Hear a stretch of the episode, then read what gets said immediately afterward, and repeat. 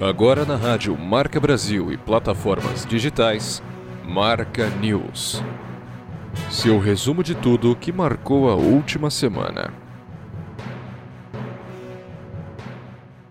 Olá, seja muito bem-vindo, muito bem-vinda, você que me ouve pela Rádio Marca Brasil ao meio-dia, ou você que nos escuta às nove da noite na reprise ou até mesmo pelas plataformas digitais. Aqui quem fala é Bruno Machado e me diz uma coisa, você aí do outro lado, você tá bem? Você, como foi a última semana para você? Você conseguiu acompanhar tudo que tem acontecido? Eu não tô falando de BBB. É, mas de qualquer maneira, nós vamos juntos conferir tudo que rolou na última semana. Mas antes, eu queria lembrar que você que me escuta, você aí do outro lado, você pode ajudar a fazer o Marca News e a gente conta com o PicPay para tornar isso possível. Basta você ir na loja do, de aplicativos, você que não tem um aplicativo instalado, procurar por PicPay, vai lá, instala. Depois de instalado, você vai procurar por Marca News no aplicativo, arroba Marca News, assim bonitinho, e você vai doar a doação, a quantia que você quiser. Pode ser centavos, qualquer quantia ajuda a financiar o nosso programa, no, nossa estrutura, tudo que a gente faz para trazer para você aí do outro lado um jornalismo independente, um jornalismo de qualidade. Agora chega de papo, vamos direto conferir tudo que marcou o noticiário essa semana no Brasil. Roda a vinheta. Marca News Brasil. Foi preso na última semana o deputado federal Daniel Silveira, do PSL do Rio de Janeiro. O deputado fez um vídeo e publicou nas redes sociais no qual atacou ministros do Supremo Tribunal Federal e também fez apologia ao Ato Institucional número 5, o AI-5, instrumento de repressão mais rígido adotado durante o período de ditadura militar. Daniel Silveira foi preso em flagrante após decisão do ministro Alexandre de Moraes, do STF. A Câmara dos Deputados votou na última sexta-feira sobre a legitimidade da prisão do de deputado e, após mais de três horas, decidiu, com um placar de 364 votos a favor, por manter o parlamentar preso. Daniel Silveira está detido em um batalhão da Polícia Militar em, em Niterói, no Rio de Janeiro.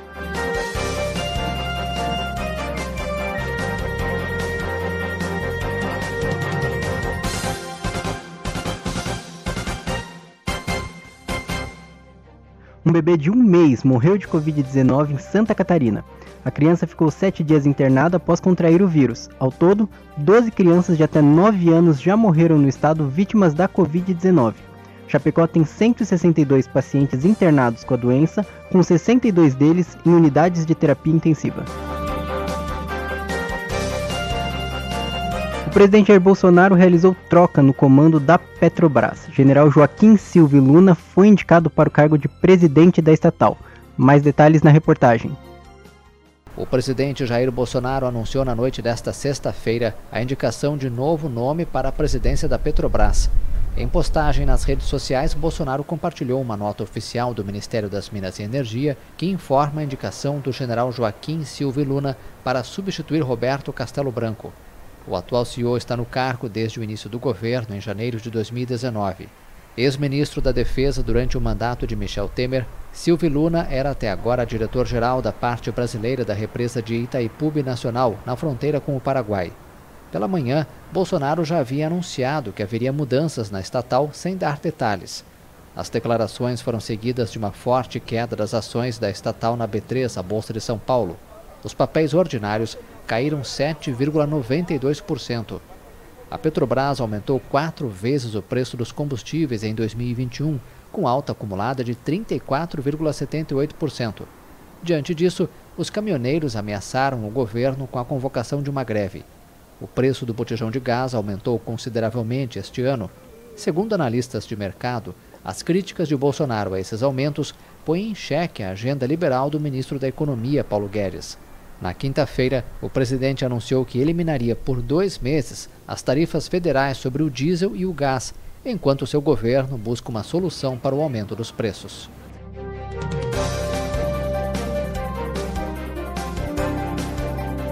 Um menino de 9 anos foi baleado no rosto por um amigo de 12 anos. Os dois brincavam em uma casa quando o mais velho encontrou um revólver calibre 38 carregado e disparou acidentalmente. O caso aconteceu na cidade de Tiradentes, zona leste de São Paulo. O dono do imóvel e do revólver não foi localizado. Segundo a mãe do garoto mais velho, que realizou o disparo, o proprietário da casa se mudou para o litoral e deixou a chave com a família, para que pudessem pendurar roupas no varal. A bala atravessou a bochecha da criança e chegou ao ouvido. O menino está internado no Hospital Hermelino Matarazzo em estado grave. O menino de 12 anos irá responder por ato infracional de lesão corporal culposa e ficará sob responsabilidade da mãe.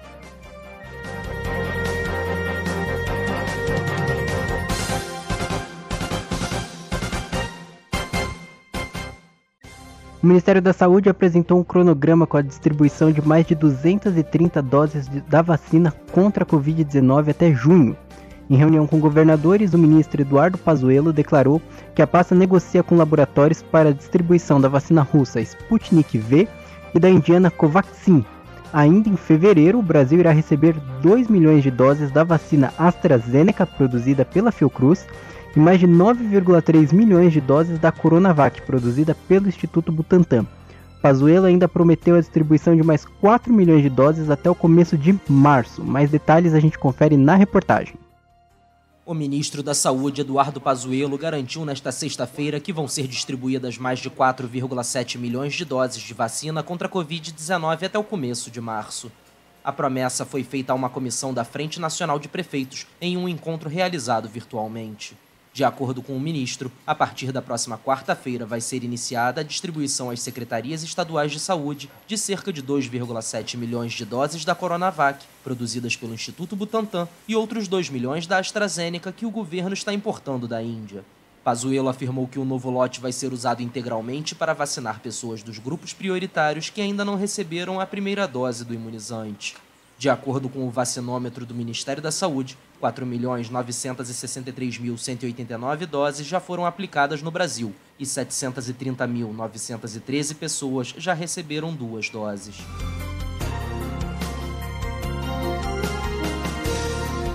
Flagrado com dinheiro na cueca, ou no ânus para ser mais exato, o senador Chico Rodrigues, do DEM de Roraima, voltou ao trabalho como se nada tivesse acontecido.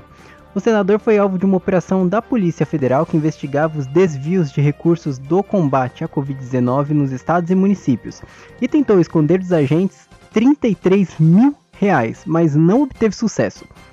Rodrigues foi afastado por decisão do ministro do Supremo Tribunal Federal, Roberto Barroso.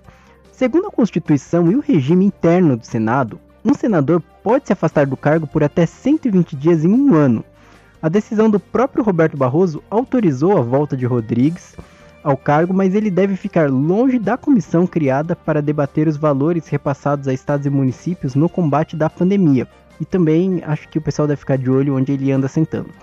O caso do senador é avaliado pelo Conselho de Ética do Senado.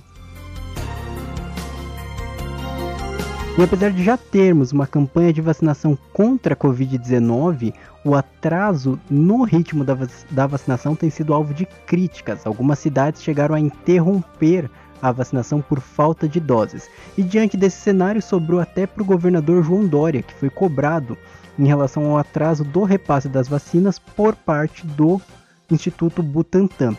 O general Pazuello, ministro da Saúde, atribui ao Instituto Butantan o atraso na entrega das doses. Dória, por sua vez, e o Instituto Butantan se defendem dizendo que o impasse entre o governo federal e a China é o principal fator que contribui para a demora na distribuição das doses. O governador de São Paulo chegou a ser cobrado por outros colegas em um grupo do WhatsApp, sim, Governadores BR, alguma coisa assim. E ele chegou a se defender, falando, pedindo para que não acreditassem no bolsonarismo e que esclareceria tudo em um pronunciamento oficial.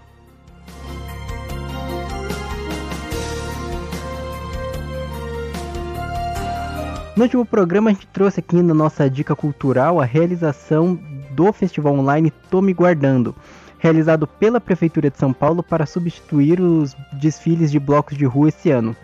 Pois é, entretanto, o festival ele acabou sendo cancelado. Ele iria até dia 28 de fevereiro, agora ele foi interrompido. A juíza Carmen Cristina Fernandes Teijeiro e Oliveira, da Quinta Vara da Fazenda Pública, acatou o pedido feito pelo vereador Rubinho Nunes, do Patriota e do Movimento Brasil Livre. A juíza considerou que a realização do festival descumpre a lei de licitação e se trata de uma simples contratação de empresas e pessoas. A magistrada ainda considerou que o contrato para a realização do festival é genérico, sem deixar claro se o que pode ou não pode ser enquadrado como uma apresentação e não tem uma determinação de tempo e performance. E então não tem um compromisso, isso segundo a juíza, não tem um compromisso com a qualidade do entretenimento. A juíza ainda reiterou em sua decisão que a maioria das apresentações se resumem a uma pessoa em um cenário decorado, tocando músicas mecânicas por uma ou duas horas e muitas vezes que nem tem relação com o carnaval. Festival segue cancelado, a Prefeitura de São Paulo diz que vai recorrer da decisão, mas as intervenções previstas em espaços públicos da Prefeitura de São Paulo seguem agendadas normalmente.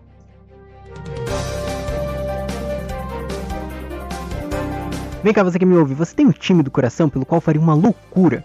Eu pergunto isso porque um torcedor do Internacional doou um milhão de reais ao clube para que o time pudesse escalar o jogador Rodney, no jogo contra o Flamengo pela penúltima rodada do Campeonato Brasileiro. O jogador pertence ao clube carioca, mas está emprestado ao Inter e, por contrato, não deve ser escalado para jogar contra o Flamengo, sujeito ao pagamento de multa. O jogo é considerado por muitos como a final do Campeonato Brasileiro, já que Flamengo e Inter brigam diretamente pelo título da temporada. Diante da importância do duelo, o empresário Elusmar Magi doou ao clube gaúcho a quantia para o pagamento da multa e liberação do jogador, Elusmar Magi é um dos é membro de uma das famílias mais ricas do país, ligadas ao ramo da soja. Marca News Mundo.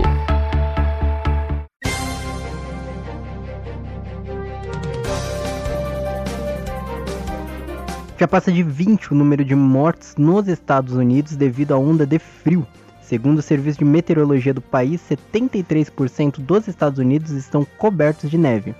As mortes foram de diferentes causas, desde intoxicação por dióxido de carbono até acidentes de carro. Milhões de pessoas estão sem energia elétrica e o presidente Joe Biden chegou a decretar estado de grande desastre no Texas devido às baixas temperaturas. A expectativa é que nos próximos dias a temperatura volte a subir um pouco nos Estados Unidos.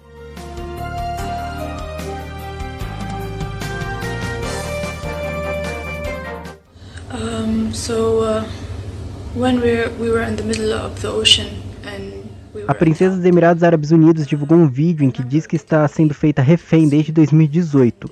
No vídeo gravado de um banheiro, Sheikh Al-Latifa, filha do primeiro-ministro dos Emirados Árabes Unidos, Sheikh Mohammed bin Rashid Al Maktoum, diz que está presa em uma mansão cercada de policiais. So in my mind I assumed that somebody tried to shoot uma amiga entregou o celular escondido para a princesa para que ela pudesse gravar o vídeo e pedir socorro. Latifa não é vista em público desde 2018.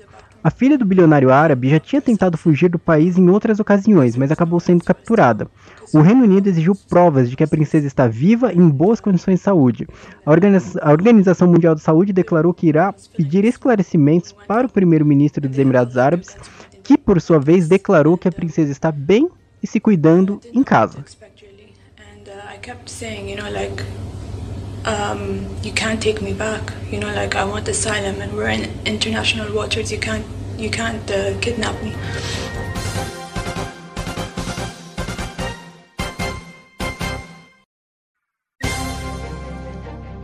E agora é oficial: o príncipe Harry e a duquesa Meghan Markle perderam seus últimos títulos da realeza britânica.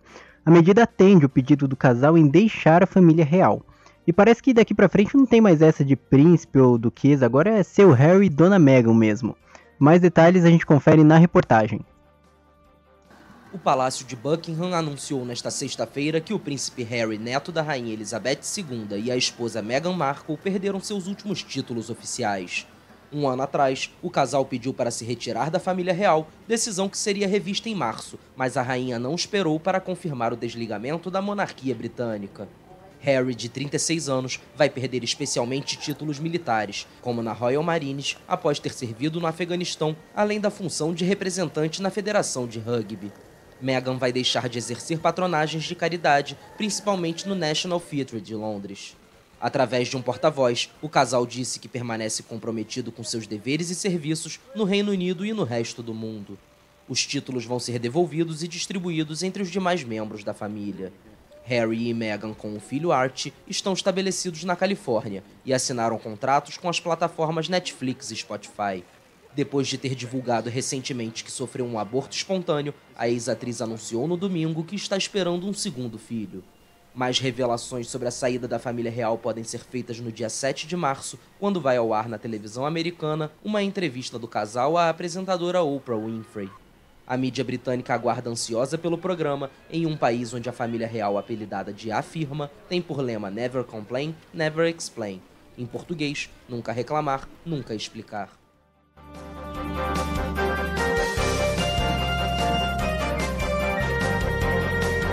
Nós comentamos aqui no programa na semana passada que muito provavelmente o ex-presidente Donald Trump seria absolvido do processo de impeachment no Senado americano.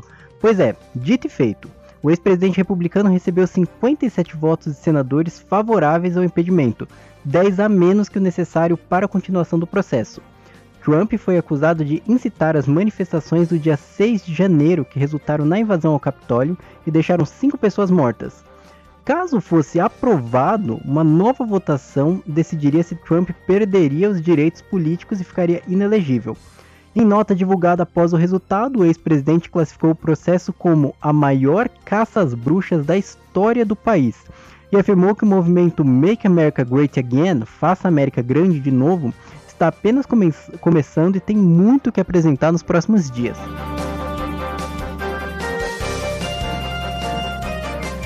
A Espanha tem vivido noites de protestos pela prisão do rapper Pablo Ressel. O músico foi detido após fazer críticas à família real espanhola e é acusado de fazer apologia ao terrorismo. Mais de 80 pessoas foram detidas nas manifestações. A população considera autoritária a prisão do rapper. O partido Unidos Podemos apresentou uma petição para concessão de perdão a Pablo Ressel e um outro cantor acusado de realizar apologia ao terrorismo. Esse segundo, no caso, ele fugiu para a Bélgica em 2018. En mi escuela pública había violencia y no era etarra, sino de retratos de la monarquía encima de la pizarra. Si te explotan, gritas, solo quieren que llores. Este estado trata peor a presos políticos que a violadores. Corderos idolatran a sus opresores de forma patética. Quiero dar lecciones sobre Burka.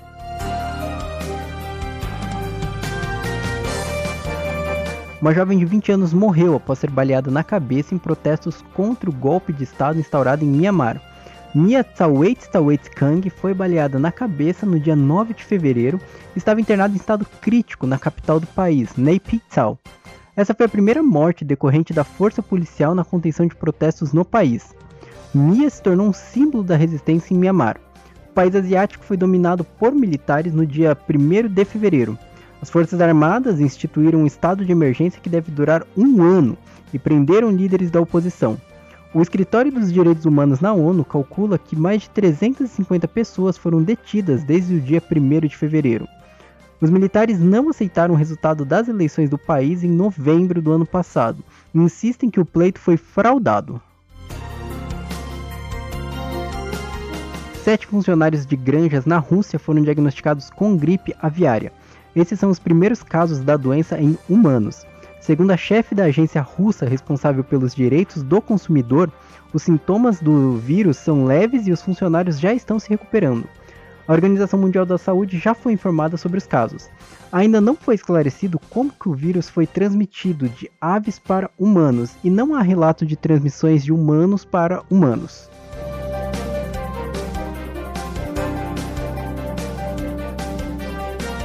Ainda falando de Rússia, aqui no programa, o Tribunal de Moscou decidiu por manter Alexei Navalny, opositor e crítico do governo de Vladimir Putin, preso.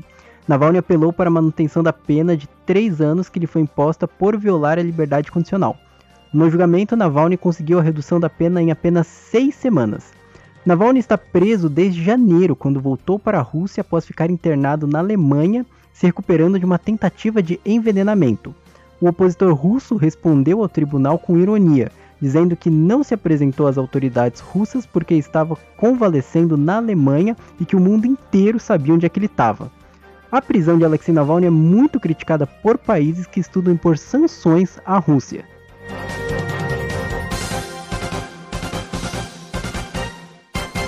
O Bitcoin superou na última semana a marca de um trilhão de dólares e o medo agora é do surgimento de uma bolha econômica como a de 2008. Reportagem sobre economia que você confere aqui no Marca News. O preço do Bitcoin disparou nesta sexta-feira, aumentando o valor de todos os Bitcoins criados desde 2009 para mais de um trilhão de dólares. O Bitcoin alcançou uma nova máxima histórica e cruzou o patamar de 55 mil dólares.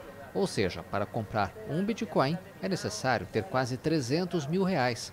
Com mais de 18,6 milhões de Bitcoins criados por pessoas anônimas desde o seu lançamento em 2009, o mercado como um todo representa potencialmente mais de um trilhão de dólares. Desde o início do ano, o preço do Bitcoin subiu 89%, gerando temores de uma bolha semelhante à de 2017.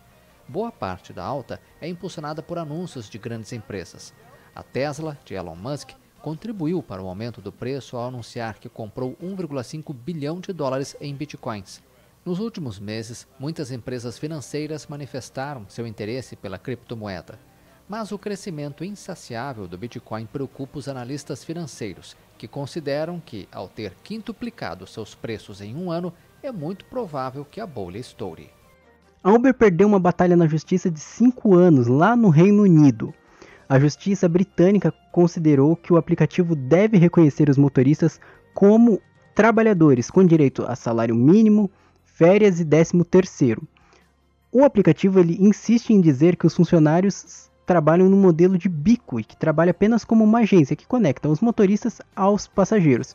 Com a decisão, agora a Uber deve ir atrás dos motoristas e ex-motoristas para pagar os seus direitos trabalhistas.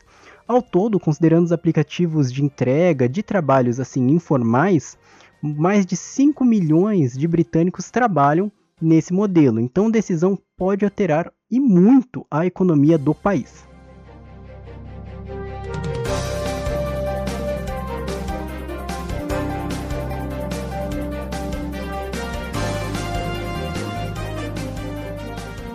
O robô Perseverance, enviado pela Agência Espacial Americana, a NASA, a Marte, já está no planeta vermelho. O robô chegou na última semana e mais detalhes a gente confere na reportagem. A NASA divulgou fotos nesta sexta-feira do robô Perseverance pousando em Marte. A chegada ao planeta ocorreu depois de sete meses de viagem. O robô leva um pequeno helicóptero. O desafio é fazê-lo voar em um ambiente com densidade equivalente a 1% da atmosfera terrestre. O grande objetivo da missão é buscar vestígios de vida antiga no planeta. Marte já teve ao mesmo tempo os ingredientes da vida: água, compostos orgânicos e um clima favorável. Nas amostras que o Perseverance vai coletar, os cientistas esperam encontrar fósseis de bactérias ou outros micróbios.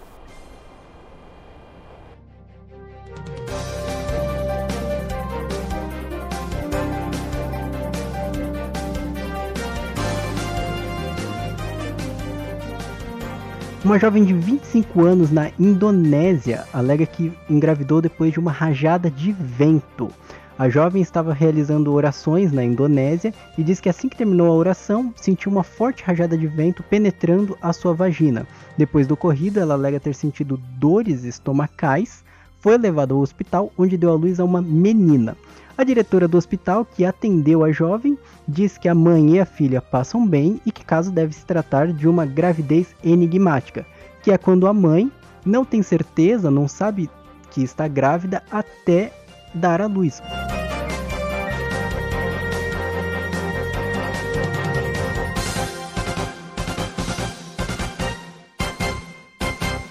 Marca News Dica Cultural.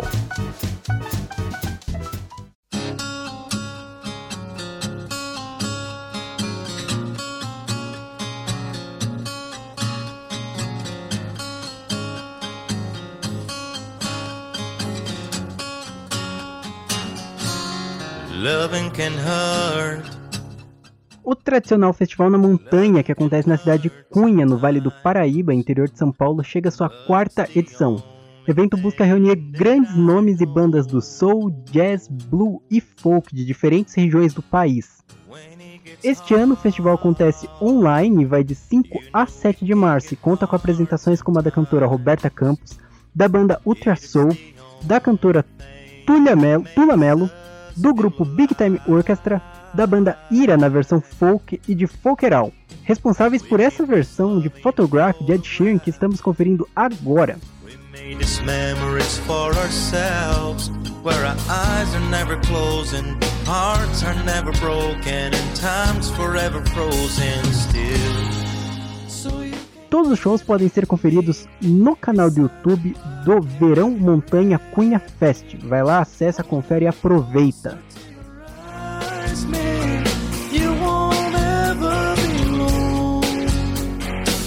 E com isso encerramos mais uma edição do Marca News. Muito obrigado pela sua audiência. Agradecimento especial para a comunidade brasileira na Sardenha conectada no Marca News.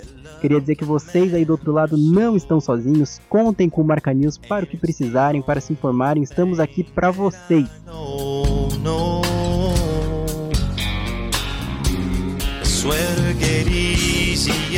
Muito obrigado, Marca News, que tem roteiro, produção, edição e apresentação de Bruno Machado, reportagens da Associated France Press. Um forte abraço, fico por aqui, nós, nós nos encontramos na semana que vem. Tchau, tchau.